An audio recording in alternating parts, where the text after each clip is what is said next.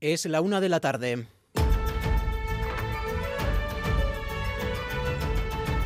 Crónica de Euskadi con Imanol Manterola. A Rachaldeón, dos datos para empezar esta crónica de Euskadi. El año pasado fallecieron 45 personas por accidente de tráfico en Euskadi. De esos 45 fallecimientos, 31 se produjeron en Guipúzcoa y es muy destacable la mortalidad entre los que se consideran vulnerables en carretera, es decir, motoristas y viandantes. Es el balance de tráfico de 2023 en Euskadi, Natalia Serrano. Sí, 45 fallecidos en accidente de tráfico en 2023, una persona más que la anterior, pero en una tendencia a la baja si tenemos en cuenta que hace 10 años fallecieron 67 personas y hace 20 218. En 2023 las carreteras se cebaron con Guipúzcoa, donde se concentraron los accidentes mortales. Se registraron 31 víctimas mortales, aunque hayan descendido. También preocupan los accidentes de colectivos vulnerables, motoristas, viandantes, ciclistas. Y aquí de nuevo Guipúzcoa sufre el mayor número de pérdidas. De los 11 motoristas fallecidos en Euskadi, 10 perdieron la vida en ese territorio.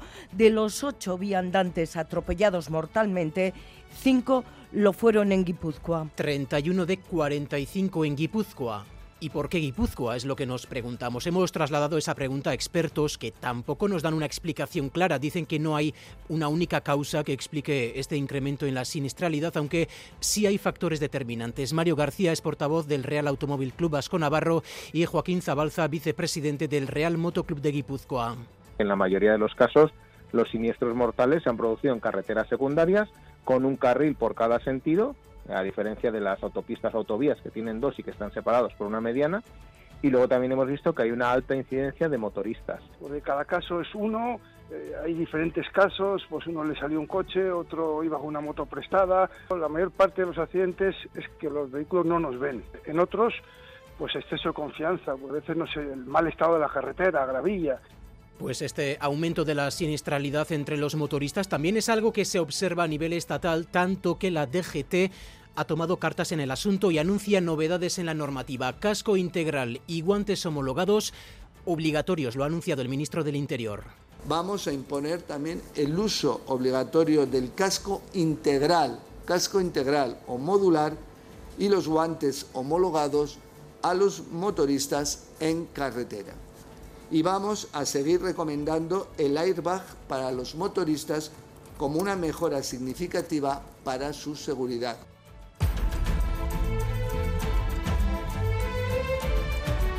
A esta hora el Consorcio de Transportes de Vizcaya está reunido para dar luz verde a la extensión, de nuevo, del 50% de descuento a todos los usuarios del transporte público. Irache Ruiz. Sí, se dará el visto bueno a prorrogar los descuentos actuales durante un año, desde mediados de febrero a mediados de febrero del año que viene. Pero ¿cuál es la situación actual? Pues desde el 1 de enero, si pagamos en Bilbobús y Vizcaibos con Avaric, abonamos el billete completo, pero en el metro sigue la rebaja hasta el día 14 para compensar el desajuste ocurrido en julio.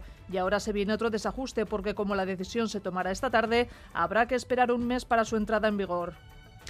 Guipúzcoa ha hecho lo propio esta mañana. Les contaremos en unos minutos cómo queda todo en cada territorio. Estos descuentos se aprobaron en su día para ayudar a la ciudadanía en un contexto de subida de precios, de una inflación que en ese momento estaba desbocada. Y lo vamos a mirar hoy con cierta perspectiva. Entre enero de 2021 y agosto de 2023, la leche ha subido un 50% los huevos un 42%. Estamos hablando de alimentos básicos. Así lo ha constatado la Autoridad Vasca de la Competencia en un informe que ha publicado hoy, que constata además que este aumento responde a la subida de costes en la producción. No se puede hablar, aseguran, de especulación. Jayone Averasturi es técnica en la Autoridad Vasca de la Competencia que no ha habido una situación en Euskadi en cómo funcionan sus operadores económicas, en cómo han funcionado la producción, la distribución y la transformación que ha llevado a precios mayores o que haga pensar que se han incrementado los márgenes en algún momento por encima de lo que sería deseable.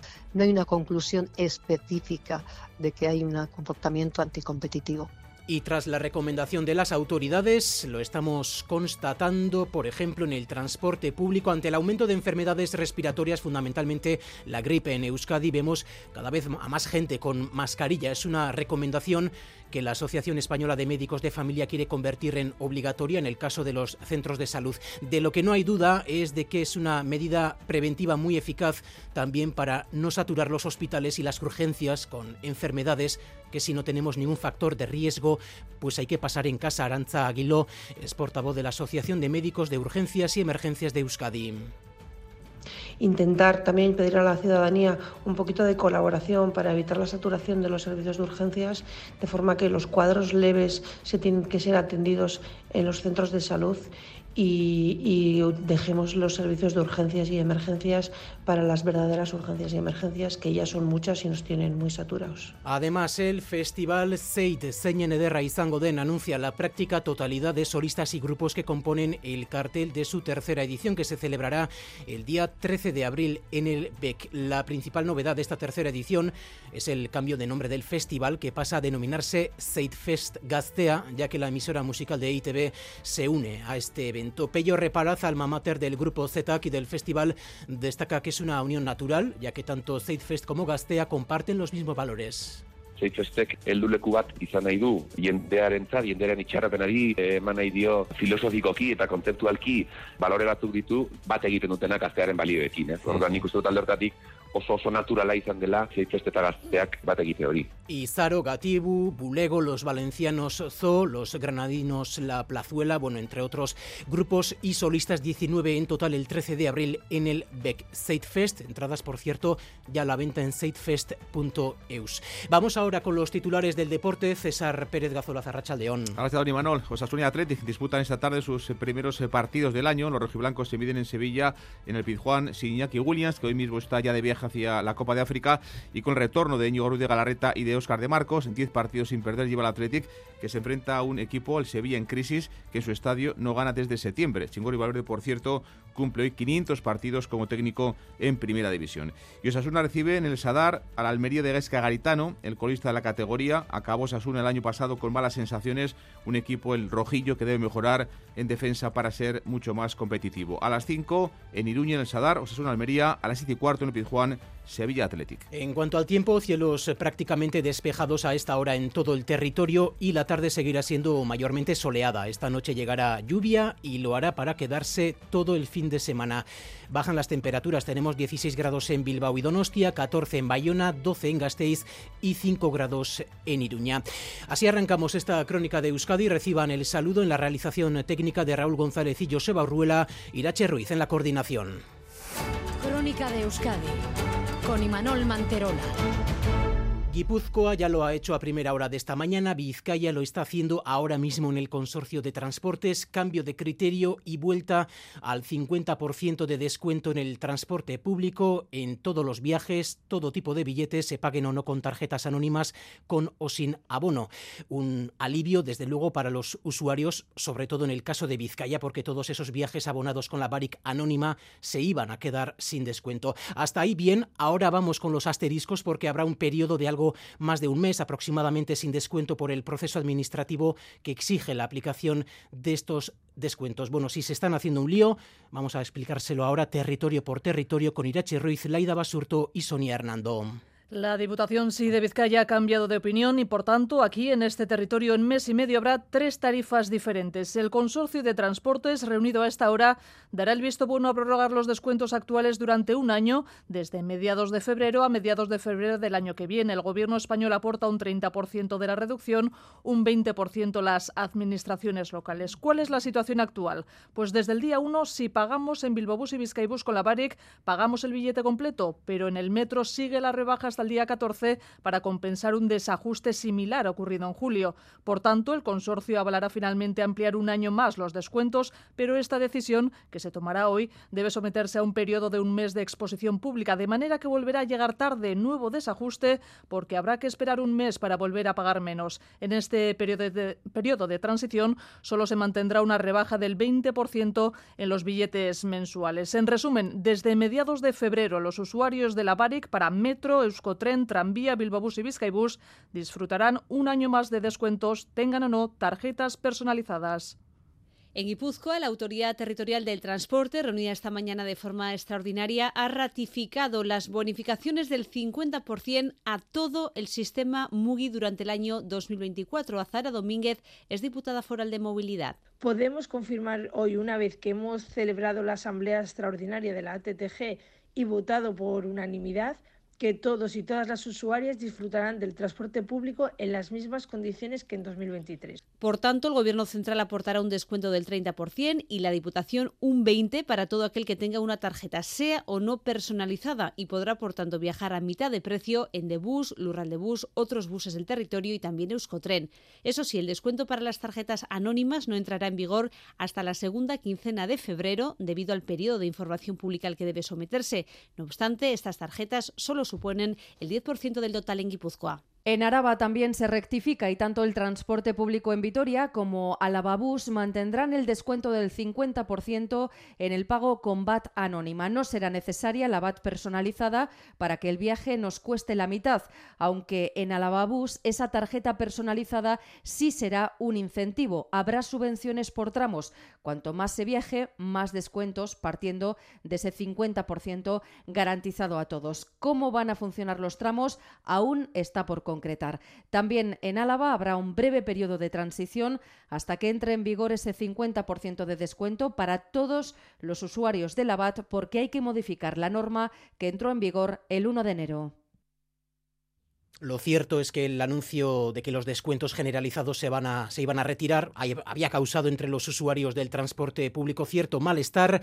Hoy esos usuarios se muestran, bueno, ciertamente aliviados. Todo lo que sea medidas de ahorro, pues estupendo. Si ayuda a la gente para que tenga menos gastos, pues mejor. Un poco jaleo, pero ellos sabrán por qué no lo han aplicado desde antes. Estaba previsto, era seguro que iba a ser así. Ese movimiento electoral considero que es. No puede ser que seamos los únicos que no vamos a tenerlo. Todo lo que sea ayudar a que sea más barato y que podamos movernos en transporte público, genial. Estábamos ahí un poquito pendientes de a ver si se prorrogaba, sobre todo la gente que tiene familia. Que la movilidad por carretera ha crecido y con ella el número de accidentes de tráfico es una realidad que constatamos todos los días en nuestra información de tráfico. Hoy hemos conocido el balance definitivo de 2023. El año pasado lo hemos cerrado en Euskadi con 45 personas fallecidas por accidente de tráfico. La mortalidad en carretera se ha cebado especialmente con Guipúzcoa. Solo en ese territorio se han registrado 31 fallecimientos en accidente de tráfico. 10 de estos fallecidos fueron motoristas, prácticamente la totalidad de las muertes en moto en toda Euskadi. También la mayoría de atropellos mortales se han concentrado en este territorio, Natalia Serrano. Esa es la fotografía, la mortalidad en carretera concentrada en Guipúzcoa el año pasado. Fallecieron en Euskadi un total de 45 personas, una persona más que el año anterior y 31 perdieron la vida en ese territorio. El año anterior habían sido 18 y hay que remontarse hasta 2015 para encontrar una cifra similar en Guipúzcoa. Con respecto al resto de territorios, además, este aumento se contrapone al descenso de accidentes mortales registrados en Vizcaya y Áraba, que han registrado 8 y 6 accidentes mortales respectivamente. La directora de tráfico del Gobierno vasco, Estebaliz Olavarri, explicaba que la mayoría de estos accidentes mortales en Guipúzcoa no se han producido en fechas especialmente delicadas de operación salida o retorno se están produciendo muchos despistes en carretera. Entonces, muchas veces en los trámites, los tramos cotidianos, la, circular por las mismas carreteras en los mismos momentos hace que nos despistemos y, bueno, y eso es un, un aspecto que tenemos que tener en consideración y que tenemos que tener mucho cuidado. Y ese otro dato que decíamos de las 45 personas fallecidas en Euskadi, casi la mitad pertenecían a los considerados colectivos vulnerables, 11 motoristas, 8 viandantes atropellados y 2 ciclistas. Y aquí de nuevo destaca la concentración de accidentes mortales en Guipúzcoa. De los 11 motoristas fallecidos, 10 perdieron la vida en Guipúzcoa y de los otros 8 atropellos mortales, 5 se registraron en ese territorio. Aunque la mortalidad ha bajado en estos colectivos, el de motoristas preocupa. Baja el número de motoristas fallecidos, 11 es la cifra más baja en los, en los últimos años, pero qué duda cabe que es una cifra que nos preocupa. Y desde luego, desde la dirección seguiremos trabajando y dando todo nuestro apoyo y todo lo que esté de nuestra mano para intentar reducir la siniestralidad. Se va a seguir trabajando también con el colectivo de ciclistas. Así que Guipúzcoa es el territorio de Euskadi en el que más fallecidos en carreteras se han registrado, 31 personas fallecidas. ¿Y por qué Guipúzcoa? Es la pregunta que nos hacemos. Los expertos subrayan que no se puede hablar de una única causa que explique este incremento en la siniestralidad, aunque sí hay, anegoñí, factores determinantes. Sí, la mayoría de los accidentes mortales en Guipúzcoa se registró en carreteras secundarias con un único carril en cada sentido y en algunos casos en vías con alta densidad de tráfico. Es el caso de la Guipúzcoa 636 entre Rentería y Lezo, donde en dos accidentes con apenas unos días de diferencia fallecieron tres personas. Mario García, portavoz del RAC Vasco Navarro. Habría que hacer ahí una reflexión sobre si esa vía, para esa densidad de tráfico, tanto de vehículos convencionales como de vehículos industriales y de transportes, es la más adecuada para soportar ese tráfico. Es una reflexión para ver si bueno eh, la alternativa es la, autopista, de si en ese tramo debería ser gratuita o no, o bien si se debería recondicionar esta vía convencional dotándola de más carriles en la medida de lo posible. Diez de los fallecidos en las vías guipuzcoanas en 2023 eran motoristas, un grupo considerado vulnerable en carretera. En este caso también, las causas de los accidentes fueron distintas. Joaquín Zabalza, vicepresidente del Real Motoclub de Guipúzcoa pues uno le salió un coche, otro iba con una moto prestada. La mayor parte de los accidentes es que los vehículos no nos ven. Entonces salen de un cruce, nos llevan por delante. En otros, pues exceso de confianza. Pues hay veces que te sale de la curva, pues a veces, no sé, el mal estado de la carretera, gravilla. Ambos alertan de que en los próximos años los accidentes se van a multiplicar en el área urbana debido a la reordenación de algunas vías y a la incorporación de nuevos vehículos como el patinete eléctrico. Pues atención porque la DGT anuncia novedades en la normativa que deben cumplir los motoristas. Casco integral y guantes homologados obligatorios este año, Miquel Arregui. Sí, el Ministerio del Interior está preocupado por el aumento de los accidentes de moto. De los 1.145 fallecidos el año pasado en las carreteras del Estado, casi mitad, 463, eran motoristas, una subida de un 10% respecto al año anterior. Fernando Grande Barlasca detallaba las cifras de los accidentes de moto. Dos de cada tres conducían motos de alta cilindrada y en la mitad de las, en la mitad de las ocasiones el siniestro se produjo por una salida de vía. Y la Agencia Vasca de la Competencia no ha detectado especulación o comportamientos anticompetitivos en la gran subida de precios de los alimentos básicos. Este organismo ha analizado el incremento de precios de los alimentos básicos registrado entre enero de 2022 y agosto de 2023, unas subidas que oscilan entre el 18 y el 50%, unos niveles ligeramente más bajos que en el conjunto del Estado. Miquel Saez. El informe de la Agencia Vasca de la Competencia revela que entre enero de 2022 y agosto del pasado año la leche se ha encarecido un 50% en Euskadi, los huevos un 42%, la carne de vacuno un 23% y el pan un 19%, casi lo mismo que la carne de ave. El estudio señala que el patrón más común es que el gran aumento de los precios de los alimentos básicos se ha producido a lo largo de 2022 y además en la fase de producción, unos incrementos que tienen su origen en factores macroeconómicos. En esta línea, la Agencia Vasca de la Competencia concluye que no se han detectado comportamientos anti competitivos o especulativos detrás de esta gran subida de precios. Jayone Averasturi es técnica de la Agencia Vasca de Competencia que no ha habido una situación en Euskadi en cómo funcionan sus operadores económicas, en cómo han funcionado la producción, la distribución y la transformación que ha llevado a precios mayores o que haga pensar que se han incrementado los márgenes en algún momento por encima de lo que sería deseable. No hay una conclusión específica de que hay un comportamiento anticompetitivo. En cuanto a 2023, según el estudio, en la mayoría de los casos se ha ralentizado la tendencia inflacionaria con una estabilización e incluso descenso de los precios de algunos productos, una tendencia que en teoría debería haberse mantenido en el último semestre del año pasado. Se lo estamos contando estos días, el aumento de los casos de gripe A en Euskadi en la última semana tensiona nuestros hospitales. Osakidecha registra 648 personas ingresadas por gripe en nuestros hospitales. Natalia Serrano. Sí, las urgencias hospitalarias, como dices, ven cómo crece esa demanda asistencial y en los hospitales está aumentando el número de camas para pacientes que ingresan sobre todo con gripe. En el Hospital Donostia así se ha tenido que abrir una planta más. Desde la Asociación de Médicos de Urgencias y Emergencias de Euskadi confirman esa presión asistencial que sufren los hospitales, sobre todo las urgencias. Arancha Guilló es su portavoz, doctora en urgencias del Hospital Donostia. Los servicios de urgencias están en general eh, sufriendo una muy alta presión asistencial y esto está repercutiendo en nuestra actividad de una forma muy, muy significativa, de forma que estamos haciendo cifras récord de asistencia en prácticamente todos los servicios de urgencias de, de Euskadi. Por ello, quieren destacar la labor de los y las profesionales, la atención, subrayan, se está manteniendo con esfuerzo en todo momento, 24 horas al día, 7 días a la semana. Piden a la ciudadanía que adopte medidas de prevención, reposo si hay síntomas, lavado de manos, uso de la mascarilla y, si es posible, Intentar también pedir a la ciudadanía un poquito de colaboración para evitar la saturación de los servicios de urgencias, de forma que los cuadros leves se tienen que ser atendidos en los centros de salud y, dejemos los servicios de urgencias y emergencias para las verdaderas urgencias y emergencias, que ya son muchas y nos tienen muy saturados.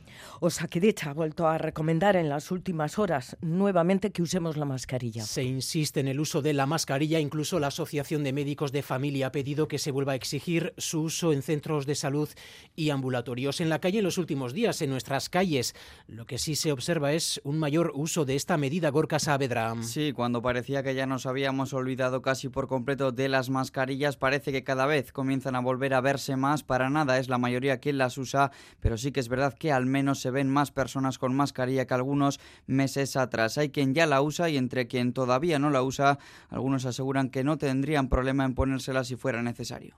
Tengo una persona de riesgo en mi casa y no me voy a arriesgar a pegarle nada, pero pienso que nos deberíamos de cuidar un poquito más, aunque esté entre nosotros siempre hay gente que tiene problemas en casa y con gente con vulnerabilidad y creo que deberíamos de cuidarnos un poquito todos. En las cabinas del metro y eso se ven más, sí, sí, y en los ascensores del metro, sí. Yo de hecho la voy a volver a utilizar. Está clarísimo, ¿no? Que nos hemos juntado en navidades, en bares, en reuniones y todo eso. Ahora aquí están las consecuencias.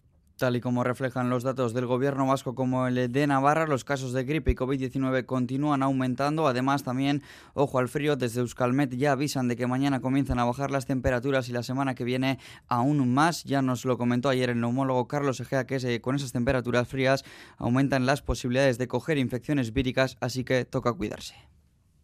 Crónica de Euskadi con Imanol Manterola.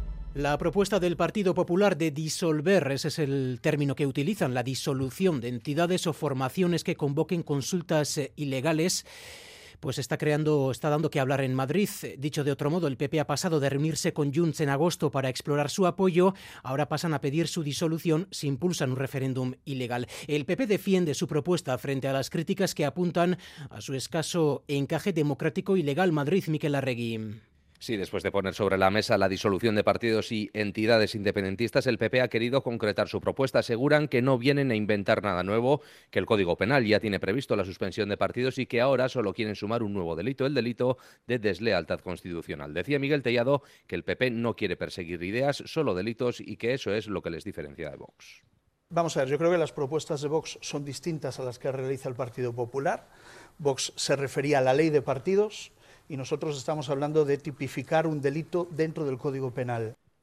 Pero estas explicaciones no gustan a los partidos del Gobierno. Desde Sumar, su todavía portavoz en el Congreso, Marta Lois, decía que las ideas del PP no son propias de una democracia que son eh, formulaciones políticas más propias de regímenes autoritarios que de una democracia. Desde Sumar eh, nos preocupa este tipo de, anuncios, de posiciones políticas y creemos que se alejan claramente eh, y que atentan contra el corazón de la Constitución y que se alejan de la democracia.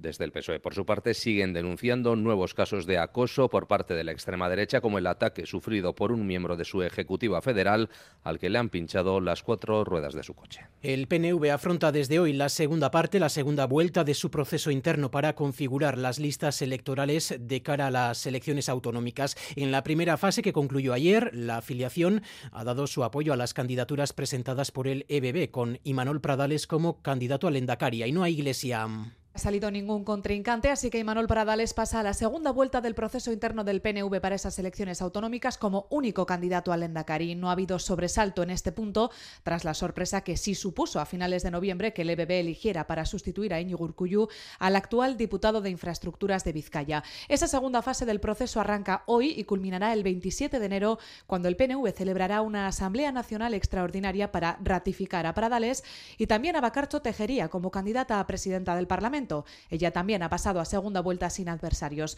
Ese día se darán a conocer a su vez las planchas definitivas de los gelchales, nombres y el orden. Ya se anunció una importante renovación en las listas con ausencias de históricos parlamentarios como Joseba Eguíbar, Íñigo Iturrate o los consejeros Josué Coreca o Aranza Tapia. Ninguno repetirá. Unas elecciones autonómicas para las que, recordemos, aún no hay fecha. Es Surcuyu quien tiene que convocarlas. La cita electoral apunta, en todo caso, al mes de abril como pronto. Y en esa asamblea extraordinaria del 27 conoceremos también las listas para las, para las elecciones europeas. Estas tendrán lugar el 9 de junio. Vamos ahora con otros asuntos. El sector de la construcción demanda profesionales en toda su cadena de valor. En Euskadi cada año se titulan 197 personas en construcción, pero no es suficiente para cubrir las necesidades del sector. Muy conscientes de la problemática, desde Building, el clúster vasco de la construcción, tratan de atraer a las nuevas generaciones haciendo más atractivas las condiciones de trabajo. Su director general, Jonan Soleaga, ha estado esta mañana en Radio Vitoria.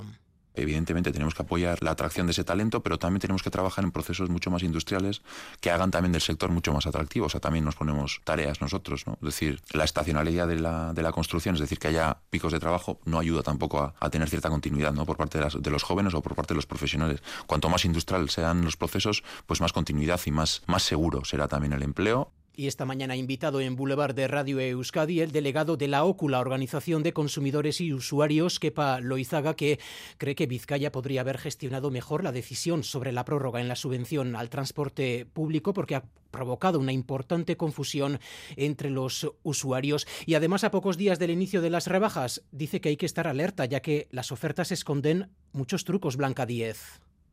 La Organización de Consumidores cree que prorrogar las subvenciones al transporte es positivo porque contribuye a reducir el uso del vehículo privado, pero también avisa de que estas ayudas, a las que se suman otras como la del gas o la electricidad, van a ir desapareciendo. ¿Qué paloizaga OCU? y que se prorroguen, pues viene bien porque incentiva lógicamente el transporte público y además, hombre, de cara a los bolsillos de los vizcaínos es muy positivo, pero se podía haber gestionado mucho mejor de lo que de lo que se ha hecho.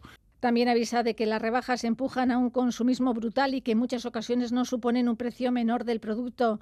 Para conocer si un artículo es más barato hay que controlar su coste un mes antes. A la hora de las devoluciones, cada comercio puede decidir si reintegra el dinero o da un vale. Hay algunos que sí, por política comercial, deciden devolver el dinero, pero no hay obligación legal de devolver el dinero, salvo que el producto esté defectuoso. Pues llegado y estaba roto, pero entonces la política comercial de la empresa dirá, bueno, pues oye, yo no te vuelvo el dinero, pero te doy un vale. Pero eso ya es discrecionalidad de, del comerciante. Kepa Loizaga de la OCU alerta también ante las ciberestafas, señala que lo mejor es ser desconfiado y no pinchar en mensajes que pueden permitir a los estafadores conseguir tus datos y vaciar tu cuenta bancaria. Y estamos pendientes de varios conflictos laborales que se han abierto durante las eh, últimas semanas en el sector del transporte.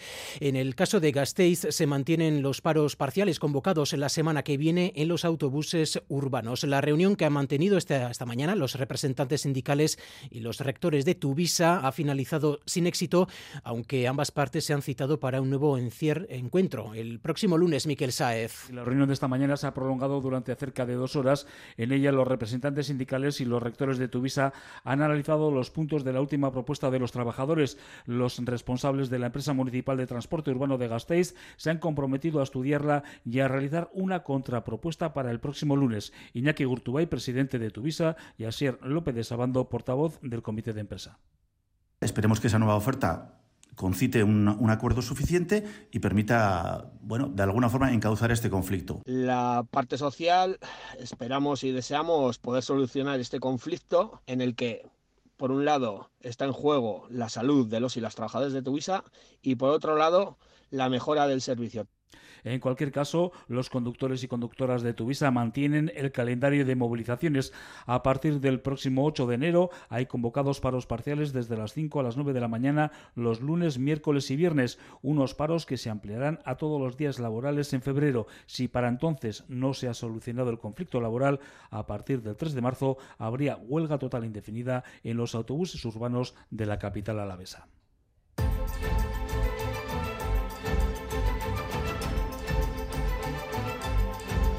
Y no solo ocurre en Vitoria-Gasteiz, también en Bilbao los trabajadores de Bilbobús han celebrado hoy una manifestación denunciando lo que consideran inacción del Ayuntamiento de Bilbao en el conflicto laboral. Hoy tienen tres paros parciales de cuatro horas y hay convocada otra movilización, 24 horas de paro.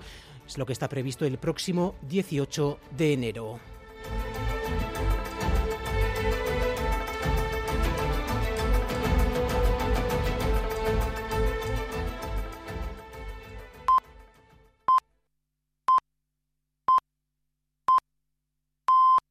Es la una y media, seguimos aquí en Crónica de Euskadi.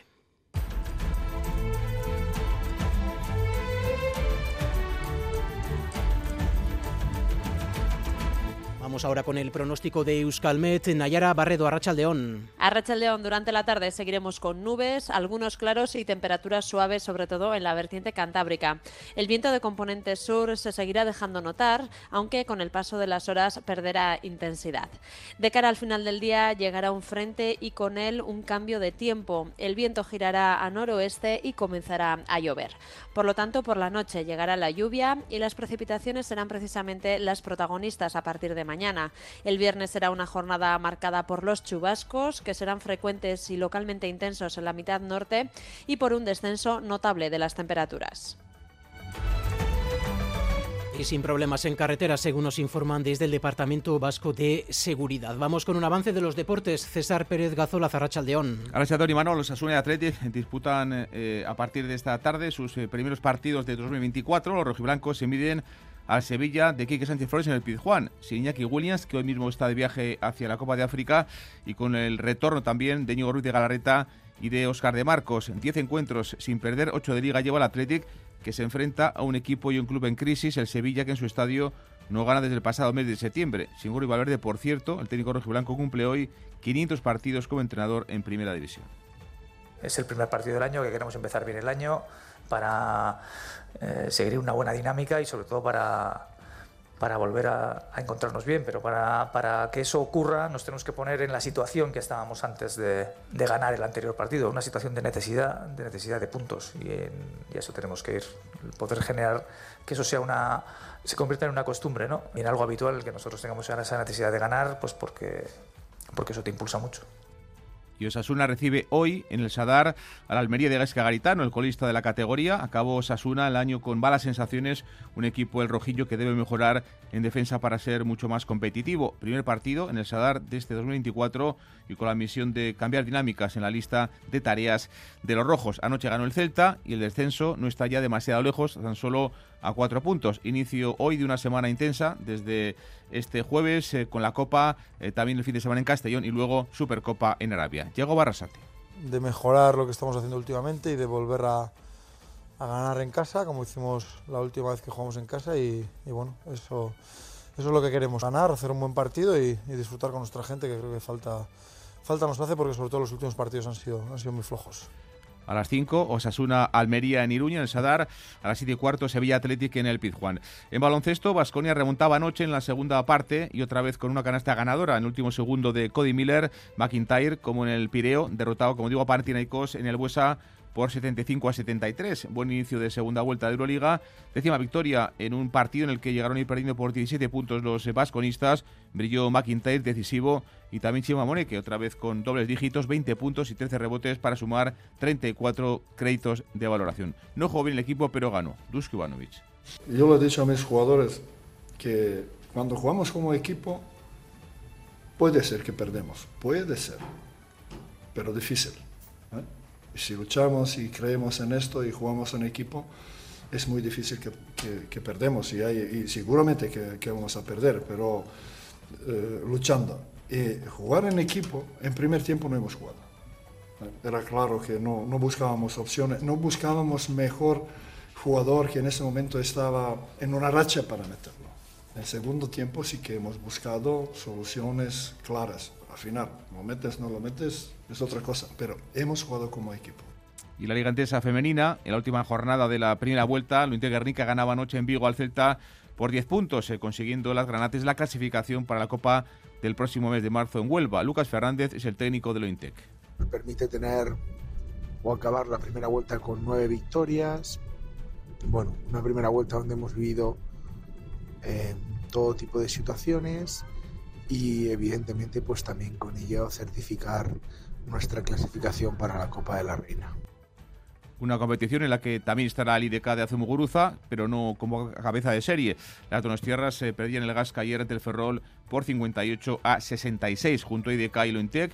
Los otros seis equipos serán el Valencia, Perfumerías Avenida, Girona y Zaragoza como cabezas de serie además de Estudiantes y de Baxi Ferrol.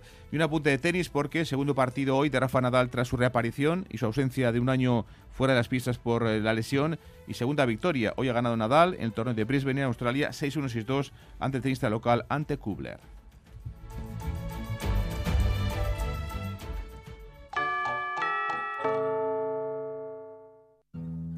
En la página 3 del libro del bien vivir se dice que cuando viajas, no importa si recorres 30, 500 o 10.000 kilómetros, tampoco el destino. Lo que importa, quizá lo único, es con quién lo hagas. Con el cupón diario de la 11 puedes ganar hasta 500.000 euros de lunes a jueves y practicar el bien vivir. Cupón diario de la 11. Te toca bien vivir. A todos los que jugáis a la 11, bien jugado. Juega responsablemente y solo si eres mayor de edad. Este viernes en Boulevard entrevista a la diputada del Partido Popular en el Congreso, Bea Fanjul, a partir de las ocho y media en Radio Euskadi y ETV2. Y seguimos en Crónica de Euskadi, información en directo hasta las dos y cuarto aquí en Radio Euskadi. Bueno, mañana viernes llegan las cabalgatas de Reyes a nuestros pueblos y ciudades y ya están preparadas las carrozas, también los kilos y kilos de caramelos que se repartirán y, cómo no, Melchor, Gaspar y Baltasar que ya se han dejado ver en Bilbao, Mayal en Galparsoro. Sí, parece que llegan con ganas. La cabalgata en Bilbao comenzará mañana a las 6 de la tarde en Gran Vía, a la altura de María Díaz de Aro, pasará por Moyúa, la Plaza Circular y finalizará en el Ayuntamiento, donde los Reyes se asomarán al balcón para saludar. Doce carrozas desfilarán acompañados de música y animación y cerrará el desfile la conocida como Fábrica de Caramelos, que repartirá hasta tres toneladas de caramelos sin gluten. Melchor, Gaspar y Baltasar han detallado esta mañana cuáles son los regalos que más se piden y a ellos los que más les gustan. La gente está pidiendo las bicicletas, los balones de fútbol. Juegos de mesa. Electrónicos también.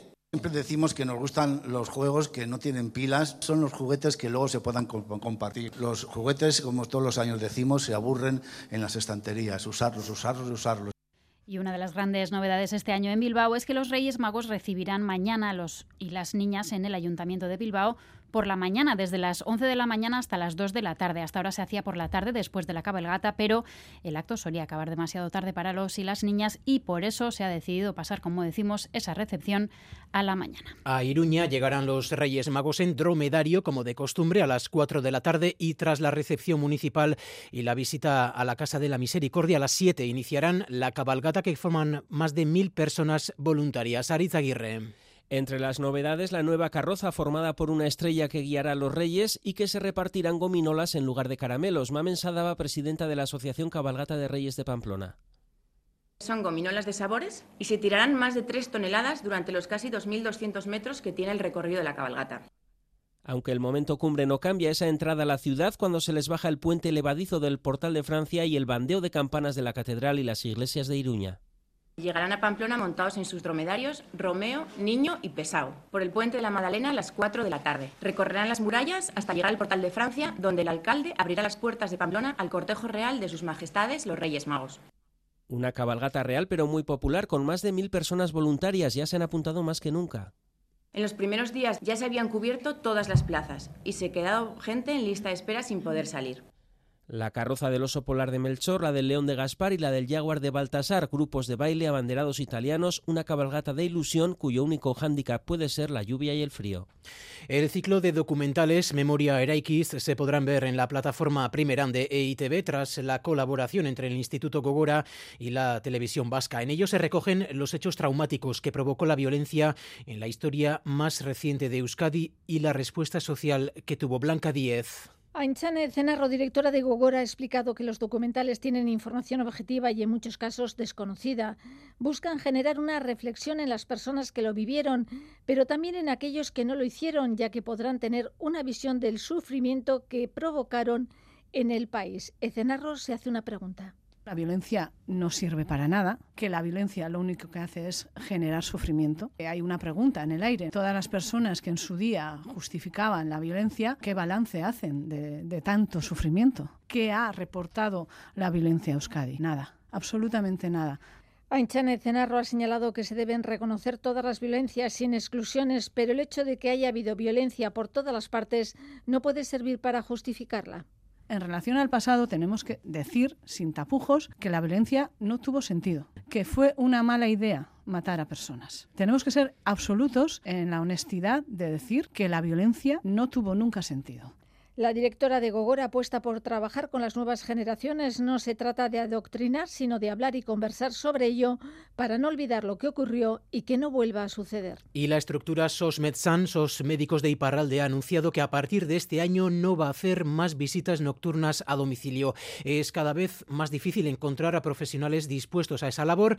Esperan que el cambio no afecte al funcionamiento del servicio de urgencias del Hospital de Bayón Andoni Liceaga. Ofrecen un servicio que está entre las urgencias y el médico de familia, lo que se llaman cuidados no programados. Son unos 20 en la aglomeración urbana de Bayona y una decena en el sur de la Purdia. Empezaron en el año 2000 con visitas a domicilio las 24 horas del día y luego comenzaron a recibir pacientes en sus propias consultas. Ahora tienen cinco consultas. Cada vez menos médicos quieren hacer los turnos de noche casa a casa y hay que adaptarse. Estefan Sobañac.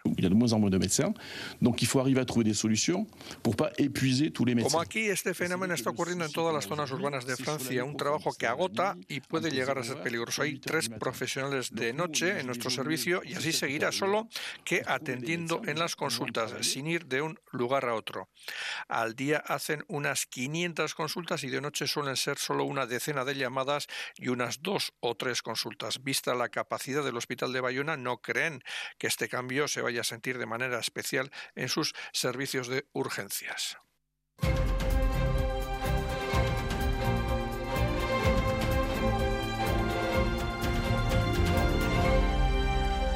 La actualidad internacional sigue atenta a la evolución de los acontecimientos en Oriente Medio. Ayer se produjeron decenas de muertos en la doble explosión ocurrida cuando cientos de iraníes homenajeaban al general Soleimani. Ha sido el ataque más mortífero en la historia de Irán y sigue sin haber sido reivindicado. Oscar Pérez Arrachaldeón. Arrachaldeón, este jueves es día de luto en todo Irán. Su gobierno ha rebajado esta mañana además el número de fallecidos en ese atentado de la ciudad de Kermán. Son 84 los muertos frente al centenar del que se había informado en un primer momento.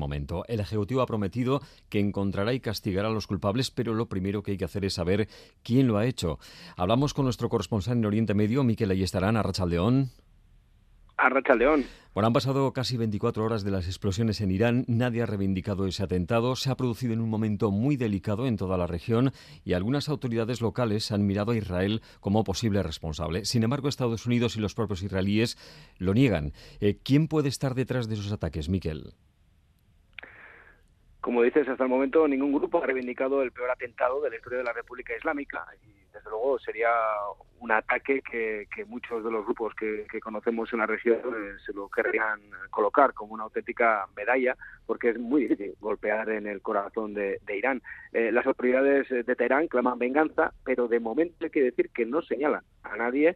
Los comunicados son muy cautos y mantienen el silencio y esto no suele ser nada habitual en la República Islámica. Eh, hay una voz eh, que yo considero que hay, que tener en cuenta, que es la del diario Keihan, que es, un, eh, es el diario más cercano que hay al líder supremo, Ali Khamenei, y en este diario sí que en su artículo de opinión de, del día eh, acusan abiertamente a Israel y piden además una respuesta contundente para que no se repita una acción de este tipo de nuevo en Teherán. El otro lugar en el que la tensión ha subido muchos enteros es el Líbano. El líder de Hezbollah no dio el paso ayer de abrir una guerra abierta contra Israel e incluso el ejército israelí ha atacado sus posiciones y matado a más milicianos eh, chiíes. Son casi 130 los miembros de Hezbollah que han eh, muerto desde el 7 de octubre. Eh, Miquel, se le ve muy seguro a Israel y sin temor a una respuesta más contundente de esa organización, ¿no? En las últimas horas al menos eh, la única respuesta a ese, a ese discurso de Hassan Nasrallah ha sido la de, la de Israel, que ha dado un paso más y ha matado a nueve milicianos de, de Hezbollah en las últimas horas en, en Nakura, en una posición muy cercana a la frontera. Eh, lo cierto es que desde el día 7 de octubre Israel insiste en la necesidad que, que, tiene de nuevo el Estado judío de establecer eso que ellos llaman la persuasión eh, en todo lo que son sus, sus vecinos y sus enemigos, sobre todo, ¿no? como, como es el caso de, de Hezbollah, y realmente está, está pisando el acelerador. ¿no? Una semana eh, los israelíes eh, han asesinado a un general iraní en Damasco, al número dos de Hamas en Beirut, eh, a estos nueve milicianos de, Hezbollah en plena frontera y hoy mismo también se ha producido un atentado contra una figura importante de las milicias pro-chiíes, pro-iraníes, en, en Bagdad. De momento, tampoco ningún grupo, nadie lo ha reivindicado, pero como ya dijimos también el otro día, eh, normalmente detrás de este tipo de acciones eh, Israel nunca ni las confirma ni las desmiente. ¿Y en Gaza cómo están las cosas, Miquel? Porque se hablaba en días pasados eh, de que habían empezado a replegarse algunas unidades israelíes, pero los bombardeos y las víctimas han continuado produciéndose en el centro y sur de la franja. Así es, eh, Gaza ha quedado como, como en un segundo plano, ¿no? Después de estas eh, operaciones en, Siria, en Líbano, eh, este atentado en, en Irán, ha quedado como en un segundo plano, pero las cosas no se han calmado ni muchísimo menos. se puede decir que las fuerzas israelíes controlan ya un 90-95% de Han Yunis. hoy a la mañana los tanques estaban en las puertas del campo de refugiados de Al-Maghazi y esto ha provocado una oleada impresionante de civiles hacia Rafah, en plena frontera con Egipto, un lugar que ya estaba colapsado eh, después de estos casi tres meses de guerra y así que os podéis imaginar ahora mismo cuál es la situación humanitaria que se vive eh, en este punto que en cuanto los israelíes acaben con, con al 100% va a ser el siguiente punto que van, que van a atacar, van a ir a por Rafah sí o sí y entonces ya eh, sí que no habrá lugar alguno al que puedan escapar los gazatíes. Miquel, ahí estarán, es que ricasco. Agur. Vamos a mirar también a Centro Europa porque el temporal que lleva sintiéndose en varios países en las últimas 24 horas ha dejado ya, Oscar, cuatro muertos. Sí, víctimas ocurridas en Países Bajos, Bélgica, Francia y Reino Unido. Hay además cientos de personas evacuadas por las fuertes lluvias e inundaciones que han provocado daños materiales y cortes eléctricos en miles de viviendas. El gobierno francés mantiene este jueves la alerta roja por inundaciones en el departamento de Calais, donde al menos 371 personas han tenido que ser evacuadas, ya que se espera allí la llegada de un nuevo frente de lluvias. Un hombre ha muerto cerca de Nantes al ser arrastrado su coche por las aguas. El portavoz del gobierno galo, Olivier Verán, decía esta mañana que estamos ante una catástrofe climática.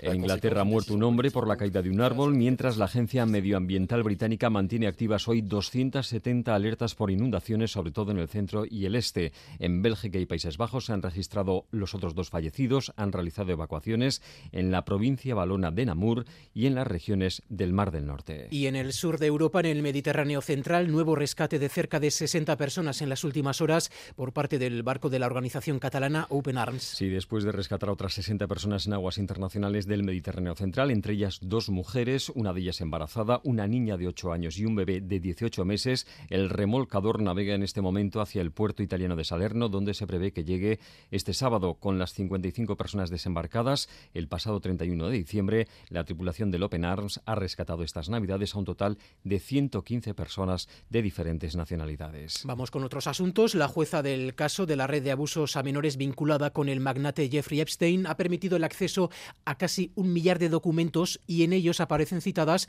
algunas celebridades, Oscar. Nombres como los de Bill Clinton, Michael Jackson, David Copperfield o el príncipe Andrés de Inglaterra se citan en esos papeles desclasificados esta pasada noche. La aparición de esos nombres no supone que hayan estado implicados en delitos o que hayan sido investigados de hecho en el caso. Se espera, eso sí, que en los próximos días se den a conocer más documentos en los que podrían figurar más nombres relacionados con la red de Jeffrey Epstein. Y también en los eh, de los tribunales en Estados Unidos, el Supremo tiene ya sobre su mesa el recurso de los abogados de Donald Trump contra la decisión de Colorado de vetar su presencia en las primarias republicanas de ese estado. Son ya tres los recursos que han presentado contra el veto a Trump en los estados de Maine y Colorado, dos de los abogados del expresidente y uno del Partido Republicano. El Tribunal Supremo de Estados Unidos está formado por nueve jueces y la mayoría es conservadora, así que los expertos consideran que aceptarán los recursos y Donald Trump podrá presentarse también en esos estados. José Antonio Gurpegui es catedrático de estudios norteamericanos en la Universidad de Alcalá. Viendo un poco la composición del Tribunal Supremo, que efectivamente tres de sus miembros eh, han sido nombrados por Trump,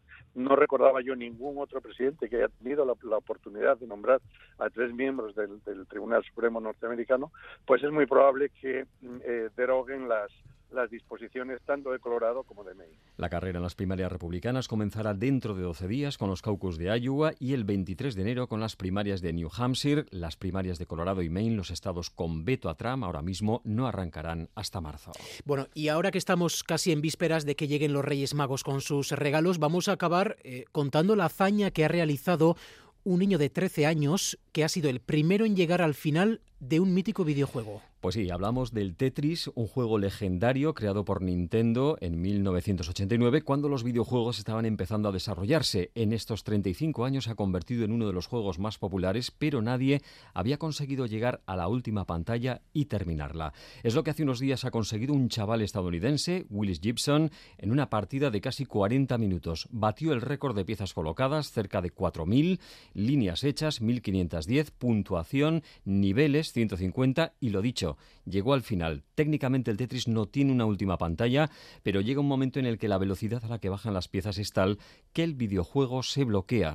Este era el momento en el que lo conseguía el bueno de Willis.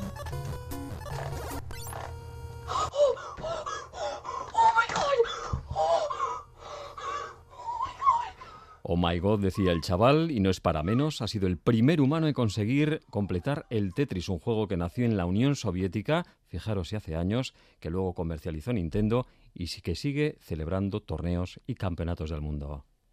Dins el baló quatre cotxes, tres motos bicis i un quad, un casupet pel servici que viu allà netejant. Dins el jardí una piscina, una piscina gegant, d'aigua salada i jacuzzi, però ningú ha notat que un tobogán, li falta un tobogán, que vaya al Willy pose que está pasando mal. Un tobogán, li falta un tobogán al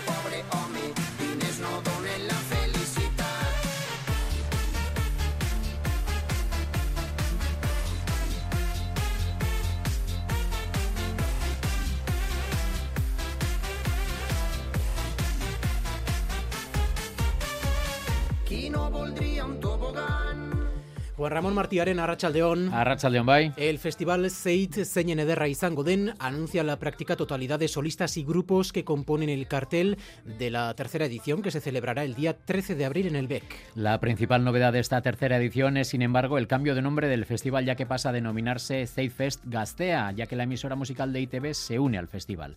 Pello Reparaz, alma mater del grupo ZETAC y del festival, destaca que es una unión natural, ya que tanto Zeitfest como Gastea comparten los mismos valores.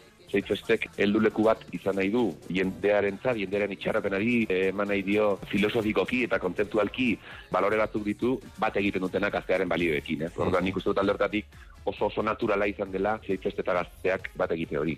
Los responsables del festival anuncian 19 solistas y artistas eh, y bandas, tanto como tanto de nuestro entorno como de fuera de nuestras fronteras. Destacan entre otros Izaro, Gatibu, Bulego, los valencianos Zo, a quien escuchamos de fondo, los granadinos La Plazuela, de Tayets, eh, Merina Gris y Lía Cali. El festival se celebrará el 13 de abril en el BEC y las entradas ya están a la venta en la web zeitfest.eus.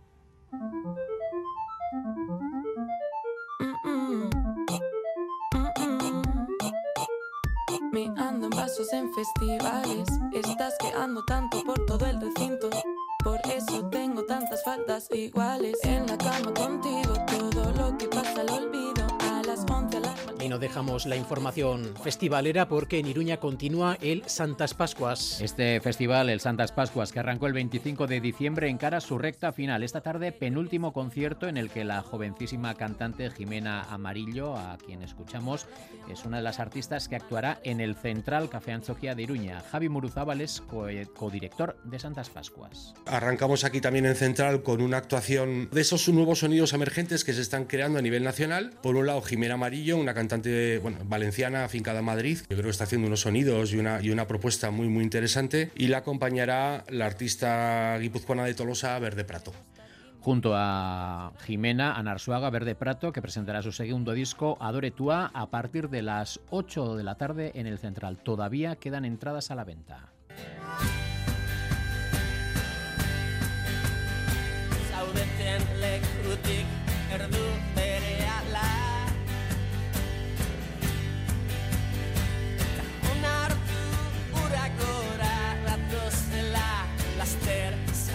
fill out.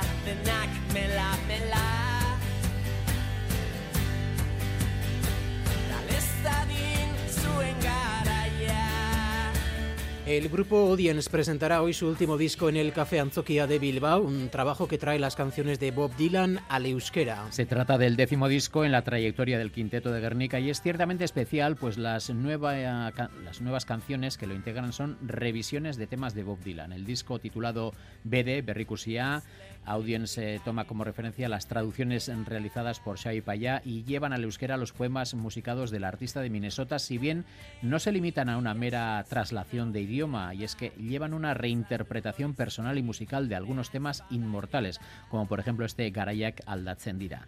Diversidad instrumental y sello personal de Audience que a partir del concierto de hoy en Bilbao iniciará la gira de puesta de largo de este disco. Gaiska Insunza, cantante de Audience, se advierte en cualquier caso que no es un concierto de tributo, es un concierto de audience. Que un repertorio muy diverso y muy heterogéneo en sus versiones originales, pues nosotros los hemos traído a nuestro terreno y ese repertorio heterogéneo, pues le hemos dado cierta homogeneidad. Queremos dejar claro que nosotros no somos un grupo tributo, esto no es un homenaje a Dylan, eh, somos un grupo que llevamos una trayectoria de 25 años, son 10 discos publicados, pero va a ser un concierto de audience, un concierto de rock.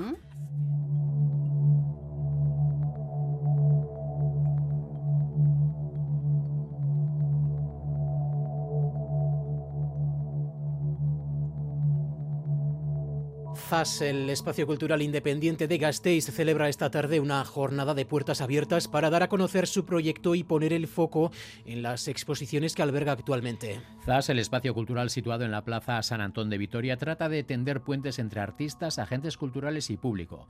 Entre otras actividades, en las jornadas de puertas abiertas de esta tarde dará más visibilidad a esas tres exposiciones que acoge actualmente Microestados del Gasteiztarra Juan Andrés Arias Rueda Ocre, zona 20,58 metros cuadrados expositiva de los jóvenes creadores Yosune Grajales, Javier Larreina y Ariana Ruiz de Azúa y Crash Comic, en la que podemos observar las ilustraciones realizadas por los seis ganadores del certamen de cómics del año pasado. Por cierto, son los últimos días para ver esta exposición con ilustraciones, ya que termina esta misma semana. La artista y miembro de ZAS Cultura Espaciva, Ariana Ruiz de Azúa, anima al público a acudir a esta jornada de puertas abiertas que arrancará a las siete y media de la tarde. Estamos intentando que la gente se acerque a ZAS, que conozca más de cerca el arte contemporáneo y un espacio de creación. Eh, nosotros les invitamos a ver las, las tres exposiciones que tenemos ahora vigentes.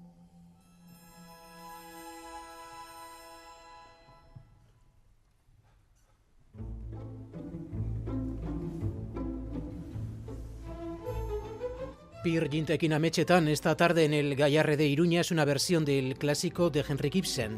Esta versión cuenta con texto de Carmen Santoja y traducción de Juan Cruz Higueravide. Las músicas del compositor noruego Edvard Grieg y del estadounidense Tom Johnson son también parte importante de este espectáculo, una mezcla entre teatro y concierto. Patricia Eneritz es la actriz protagonista de la obra que estará acompañada por dos pianistas que tocan a cuatro manos.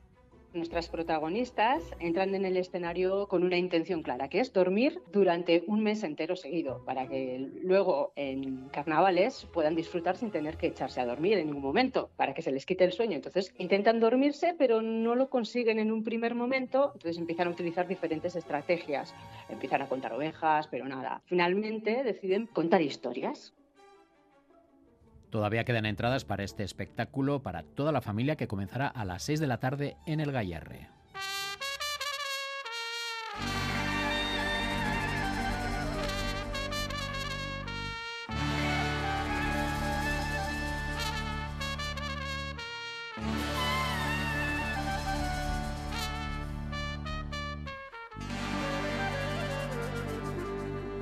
De tanto esperar abandona la paciencia.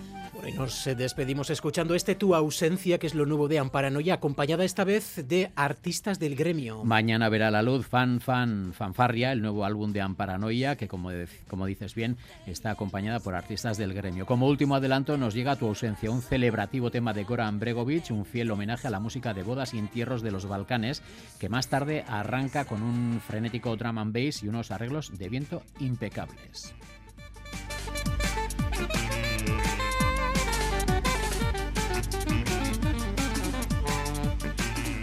Pues todo esto y mucho más a partir de las 3 aquí en Radio Euskadi en Cultura.eus. Juan Ramón Martí Arena, Geroarte. Geroarte, bye. I Ay, soledad, despierta que te traje el sol. Con claridad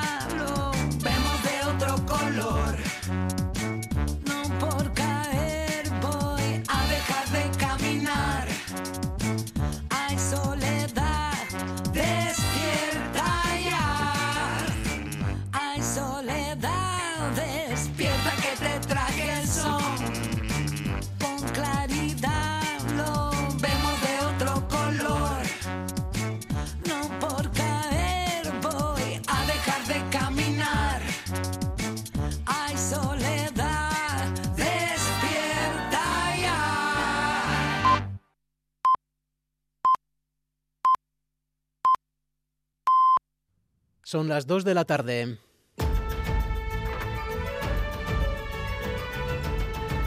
Crónica de Euskadi con Imanol Manterola. Gracias por elegir Radio Euskadi y Radio Vitoria para informarse. Tenemos por delante 15 minutos para resumirles lo que está dando de sí la actualidad este 4 de enero, en el que hemos conocido el balance definitivo de tráfico en Euskadi, el balance de 2023. El año pasado lo hemos cerrado en Euskadi con 45 personas fallecidas por accidente de tráfico. La mortalidad en carreteras se ha cebado especialmente con Guipúzcoa. Solo en ese territorio se han registrado 31 fallecimientos en accidente de tráfico. 10 de estos fallecidos fueron motoristas, que es prácticamente la totalidad de las muertes en moto en toda Euskadi. También la mayoría de atropellos mortales se han concentrado en este territorio. Natalia Serrano. Esa es la fotografía, sí, una mortalidad concentrada en Guipúzcoa. Fallecieron en Euskadi 45 personas, una más que el año anterior, 31 en carreteras de ese territorio. Hay que remontarse hasta 2015 para encontrar una cifra similar en territorio guipuzcoano. Además, este aumento se contrapone con el descenso registrado en Vizcaya y Araba. La directora de tráfico del Gobierno vasco, Estíbaliz Olavarría, explicaba se están produciendo muchos despistes en carretera. Entonces, muchas veces en los trámites, los tramos cotidianos, la- la- circular por las mismas carreteras en los mismos momentos hace que nos despistemos y, bueno, y eso es un- un aspecto que tenemos que tener en consideración y que tenemos que tener mucho cuidado. Y otro aspecto que atender de las 45 personas fallecidas en Euskadi, casi la mitad pertenecían a colectivos vulnerables. 11 motoristas, 8 viandantes atropellados y 2 ciclistas. Y aquí de nuevo destaca, destaca Guipúzcoa. De los 11 motoristas fallecidos, 10 perdieron la vida allí y de los atropellados, 5 fueron en Guipúzcoa. 31 muertes de 45 en Guipúzcoa. ¿Por qué Guipúzcoa? Es lo que nos hemos preguntado. Hemos trasladado esa pregunta a expertos que tampoco nos dan una explicación clara y única. Dicen que no hay una única causa que explique este incremento en la siniestralidad, aunque sí hay factores determinantes a Negoñi. La mayoría de los siniestros mortales se registró en carreteras secundarias con un único carril por cada sentido y en algunos casos en vías con alta densidad de tráfico. Es el caso de la Guipúzcoa 636 entre Rentería y Lezo, donde en dos accidentes, con apenas unos días de diferencia, fallecieron tres personas. Mario García, portavoz del RAC Vasco Navarro.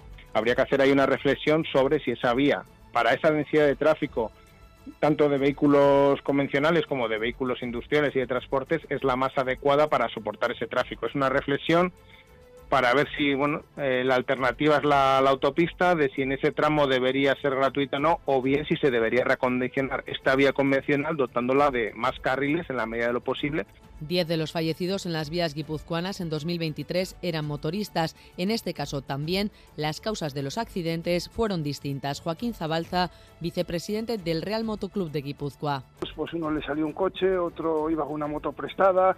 La mayor parte de los accidentes es que los vehículos no nos ven. Entonces salen de un cruce, nos llevan por delante. En otros, pues exceso de confianza. Pues hay veces que te sale de la curva, pues a veces no sé, el mal estado de la carretera, gravilla.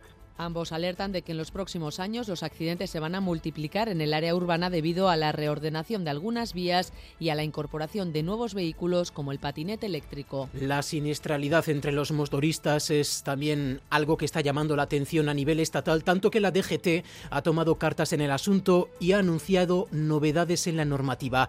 Casco integral y guantes homologados obligatorios, lo ha anunciado el ministro del Interior. Vamos a imponer también el uso obligatorio del casco integral, casco integral o modular y los guantes homologados a los motoristas en carretera. Y vamos a seguir recomendando el airbag para los motoristas como una mejora significativa para su seguridad.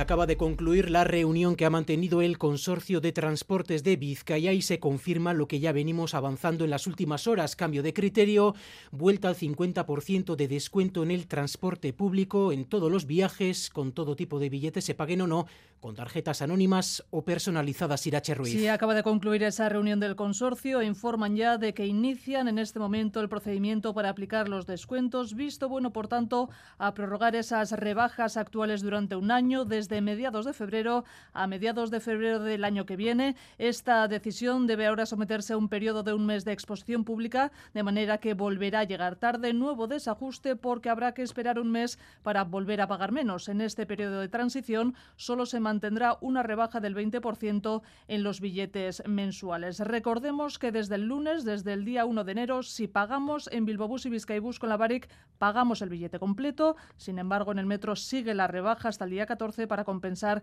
ese desajuste ocurrido el pasado mes de julio. Como decimos, desde mediados de febrero todos los usuarios de la Baric para metro, Euskotren, tranvía, Bilbobús y Vizcaibús disfrutarán de un año más de descuentos. Eso, la última hora en cuanto a Vizcaya y qué está pasando en Guipúzcoa y en Araba, pues que también ha habido cambio de criterio. Lo repasamos con Laida Basurto y Sonia Hernando.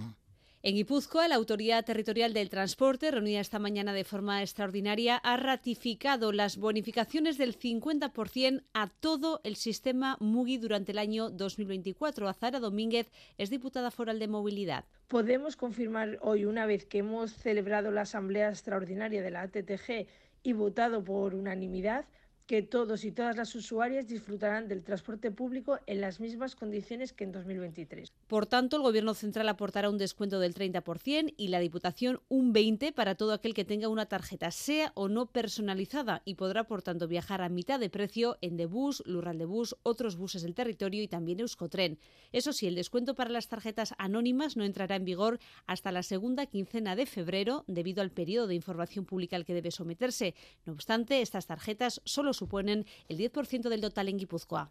En Araba también se rectifica y tanto el transporte público en Vitoria como Alababús mantendrán el descuento del 50% en el pago con VAT anónima. No será necesaria la VAT personalizada para que el viaje nos cueste la mitad, aunque en Alababús esa tarjeta personalizada sí será un incentivo. Habrá subvenciones por tramos. Cuanto más se viaje, más descuentos partiendo de ese 50% garantizado a todos. ¿Cómo van a funcionar los tramos? Aún está por concretar. También en Álava habrá un breve periodo de transición hasta que entre en vigor ese 50% de descuento para todos los usuarios de la VAT porque hay que modificar la norma que entró en vigor el 1 de enero. Estos descuentos se aprobaron en su día para ayudar a la ciudadanía en un contexto de subida de precios, de una inflación que en ese momento estaba desbocada. Mirándolo con cierta perspectiva, entre enero de 2021 y agosto de 2023, la leche, por ejemplo, ha subido un 50%, los huevos un 42%, y estamos hablando de alimentos básicos. Así lo ha constatado la Autoridad Vasca de la Competencia en un informe que ha publicado hoy, que constata además que este aumento responde a la subida de costes en la producción. No puede hablar, por tanto, dicen, de especulación, Miquel Saez. El informe que ha elaborado la Agencia Vasca de la Competencia revela que entre enero de 2022 y agosto del año pasado la leche se ha encarecido un 50% en Euskadi, los huevos un 42%, la carne de vacuno un 23% y el pan un 19%, casi lo mismo que la carne de ave. El estudio señala que el principal aumento de los precios de los alimentos básicos se ha producido a lo largo de 2022 y además en la fase de producción, unos incrementos que tienen su origen en factores macroeconómicos. En esta línea, la Agencia Vasca de la Competencia concluye que no se han detectado comportamientos anticompetitivos o especulativos detrás de esta gran subida de precios. Jayone Averasturi es técnica de la Agencia Vasca de la Competencia que no ha habido una situación de Euskadi en cómo funcionan sus operadores económicas, en cómo han funcionado la producción la distribución y la transformación que ha llevado a precios mayores o que haga pensar que se han incrementado los márgenes en algún momento por encima de lo que sería deseable. No hay una conclusión específica de que hay un comportamiento anticompetitivo.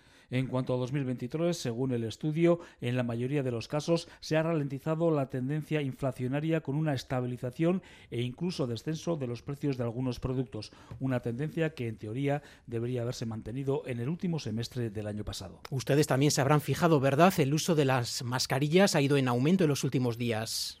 Tengo una persona de riesgo en mi casa y no me voy a arriesgar a pegarle nada, pero pienso que nos deberíamos de cuidar un poquito más, aunque esté entre nosotros siempre hay gente que tiene problemas en casa y con gente con vulnerabilidad y creo que deberíamos de cuidarnos un poquito todos. En las cabinas del metro y eso se ven más, sí, sí, y en los ascensores del metro, sí. Yo de hecho la voy a volver a utilizar. Está clarísimo, ¿no? Que nos hemos juntado en navidades, en bares, en reuniones y entonces ahora hay, aquí están las consecuencias. Bueno, las autoridades insisten en que se vuelva a usar la mascarilla en ese momento, en este momento de oleada de gripe. Eh, incluso la Asociación de Médicos de Familia ha pedido que se vuelva a exigir su uso en centros de salud y ambulatorios. Lo cierto es que el aumento de los casos de gripe en Euskadi en la última semana está tensionando nuestros hospitales. Osakideza registra 648 personas ingresadas por gripe en nuestros hospitales. Natalia Serrano. Las urgencias hospitalarias están viendo cómo crece esa demanda asistencial en los hospitales de Osakideza. Se están aplicando ya planes de contingencia para aumentar camas. En el Donostia se ha abierto una planta más. Desde la Asociación de Médicos de Urgencias y Emergencias de Euskadi confirman esa presión asistencial. Arancha Aguiló es su portavoz. Los servicios de urgencias están en general eh, sufriendo una muy alta presión asistencial y esto está repercutiendo en nuestra actividad de una forma muy, muy significativa, de forma que estamos haciendo cifras récord de asistencia en prácticamente todos los servicios de urgencias de, de Euskadi. Por ello quieren destacar la labor de los y las profesionales. La atención, subrayan, se mantiene en todo momento, 24 horas, 7 días a la semana con esfuerzo. Piden a la ciudadanía que adopte medidas de prevención, reposo si hay síntomas, lavado de manos y uso de mascarilla y, si es posible, intentar también pedir a la ciudadanía un poquito de colaboración para evitar la saturación de los servicios de urgencias, de forma que los cuadros leves se tienen que ser atendidos en los centros de salud y, dejemos los servicios de urgencias y emergencias para las verdaderas urgencias y emergencias, que ya son muchas y nos tienen muy saturados. Osakidecha ha vuelto a recomendar precisamente en estas últimas horas que se use la mascarilla. El sector de la construcción demanda profesionales en toda su cadena de valor. En Euskadi cada año se titulan 197 personas en construcción, pero no es suficiente para cubrir las necesidades de este sector. Muy conscientes de la problemática, desde Building, el clúster vasco de la construcción, tratan de atraer a las nuevas generaciones haciendo más atractivas las condiciones. Su director general, Jonan Soleaga, ha estado esta mañana en Radio Vitoria. Evidentemente tenemos que apoyar la atracción de ese talento, pero también tenemos que trabajar en procesos mucho más industriales que hagan también del sector mucho más atractivo. O sea, también nos ponemos tareas nosotros, ¿no? Es decir, la estacionalidad de la, de la construcción, es decir, que haya picos de trabajo, no ayuda tampoco a, a tener cierta continuidad, ¿no? Por parte de, de, los jóvenes o por parte de los profesionales. Cuanto más industrial sean los procesos, pues más continuidad y más, más seguro será también el empleo y la propuesta del Partido Popular de disolver, ese es el término que utilizan, la disolución de entidades o formaciones que convoquen consultas ilegales, no ha pasado desapercibida. Dicho de otro modo, han pasado de reunirse con Junts en agosto para explorar su apoyo a pedir su disolución si impulsan un referéndum ilegal. El PP defiende su propuesta frente a las críticas que apuntan a su escaso encaje democrático ilegal. Madrid, Miquel Arregui. Sí, el PP ha venido a concretar su propuesta de disolver organizaciones y partidos independentistas. Aseguran los populares que no vienen a inventar nada nuevo, que el Código Penal ya tiene previsto la suspensión de partidos y que ahora solo quieren sumar un nuevo delito, el delito de deslealtad constitucional. Decía Miguel Tellado que el PP no quiere perseguir ideas y que eso es lo que les diferencia de Vox. Vamos a ver, yo creo que las propuestas de Vox son distintas a las que realiza el Partido Popular. Vox se refería a la ley de partidos y nosotros estamos hablando de tipificar un delito dentro del Código Penal. Pero estas explicaciones no gustan a los partidos del Gobierno. Desde Sumar, su todavía portavoz en el Congreso, Marta Lois, decía que las ideas del PP no son propias de una democracia. Que son eh, formulaciones políticas más propias de regímenes autoritarios que de una democracia. Desde Sumar eh, nos preocupa este tipo de, anuncios, de posiciones políticas y creemos que se alejan claramente eh, y que atentan contra el corazón de la Constitución y que se alejan de la democracia. Pues desde el PSOE, por su parte, siguen denunciando nuevos casos de acoso, como el ataque sufrido por un miembro de su Ejecutiva Federal al que le han pinchado las cuatro ruedas de su coche.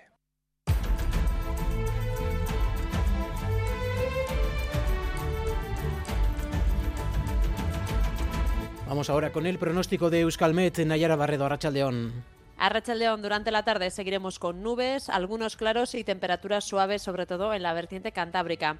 El viento de componente sur se seguirá dejando notar, aunque con el paso de las horas perderá intensidad.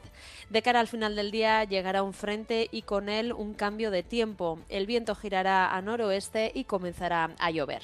Por lo tanto, por la noche llegará la lluvia y las precipitaciones serán precisamente las protagonistas a partir de mañana. El viernes será una jornada marcada por los chubascos que serán frecuentes y localmente intensos en la mitad norte y por un descenso notable de las temperaturas. Tengan en cuenta además que Euskalmet ha activado el aviso amarillo a partir de las 12 de la mañana es un aviso para mañana por precipitaciones intensas en todo el territorio. Así cerramos esta crónica de Euskadi. Hoy en la realización técnica Raúl González y Joseba Urruela. Irache Ruiz en la coordinación Besteriquez. Arrachalde una pasa arte. Crónica de Euskadi con Imanol Manterola.